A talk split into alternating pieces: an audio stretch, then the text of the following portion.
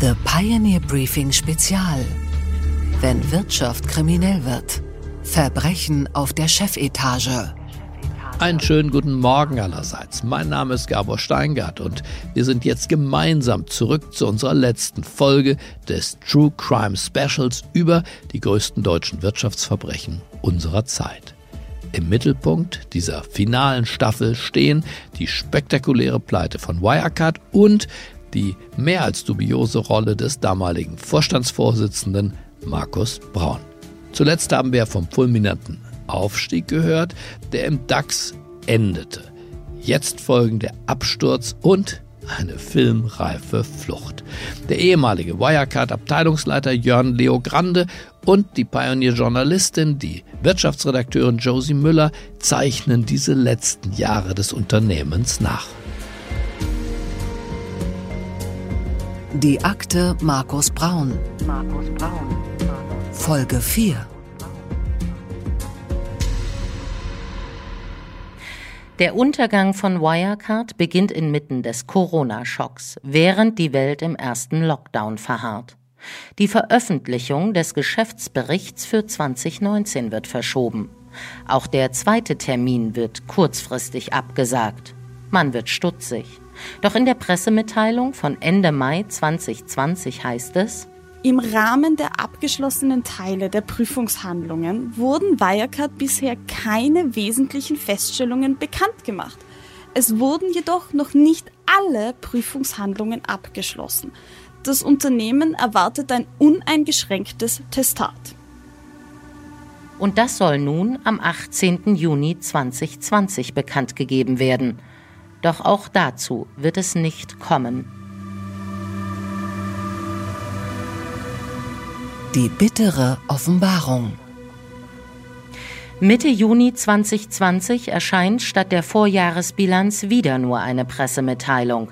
Und die kommt diesmal einer Katastrophe gleich.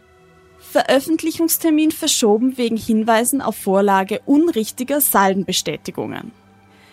Der Abschlussprüfer hat die Wirecard AG darüber informiert, dass über die Existenz von im Konzernabschluss zu konsolidierenden Bankguthaben auf Treuhandkonten in Höhe von insgesamt 1,9 Milliarden Euro noch keine ausreichenden Prüfungsnachweise zu erlangen waren. 1,9 Milliarden Euro, ein Viertel der gesamten Bilanzsumme von Wirecard, verschwunden. Angeblich war das Vermögen bei einem Treuhänder auf den Philippinen geparkt, zurückgelegt bei mehreren Großbanken.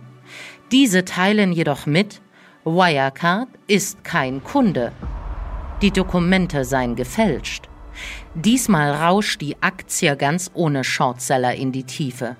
Und diesmal wird sie nicht zurückkommen. Für den Großteil der Wirecard-Belegschaft ein Schock. Jon Leogrande erinnert sich.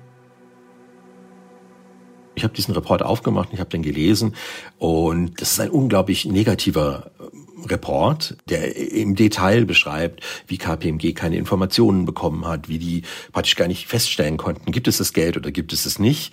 Und als ich den Report gelesen habe, habe ich mir gedacht, also das ist wirklich Deep Trouble. Und dann gab es diese Mitarbeiterversammlung, die erste digitale Mitarbeiterversammlung, die es überhaupt jemals gegeben hat, wo Jan und Markus sehr eloquent und auch äh, mit Humor irgendwie erzählen, dass die Shortseller ihnen an den Kragen wollen. Und jeder meiner Mitarbeiter, der diese Versammlung gesehen hat und damit auch Jan Maschalik zum ersten Mal meistens äh, überhaupt gesehen hat, gesagt, das ist ja, die Jungs sind ja voll in Kontrolle von diesem ganzen Prozess. Und dann hatte ich auch noch mal mit ein paar anderen Vorständen geredet und habe gesagt, wie sieht denn das aus mit dem Testat? Und dann haben die gesagt, ja, das sind nur noch ein paar kleine Unstimmigkeiten und dann kriegen wir das Testat. Und ehrlich gesagt ist mir nur am Tag klar geworden, als das Testat nicht erteilt worden ist. Und dann hat man natürlich gewusst, boah, jetzt hängt was Gigantisches in der Luft. Dann ist sozusagen die Nachricht gekommen, dass der Bericht nicht veröffentlicht wird. Und da hat man immer noch gedacht, okay, jetzt fliegt halt irgendjemand mit einem Privatjet auf die Philippinen ja, redet mit einer Bank und findet das Geld. Ja. Es kann ja nicht sein, dass 1,9 Milliarden einfach verschwinden. Wir hatten dann äh, regelmäßig so interne Meetings und ich erinnere mich daran, zwei, drei Tage äh, nachdem diese Bombe dann geplatzt ist, kam der Erste in so ein Meeting und hat gesagt, das Geld ist nicht da. Und da war klar, das ist die Grenze zwischen schlechter Bilanzierung und einer kriminellen Geschichte letztendlich. Ne? Die war da und da war jeder sprachlos.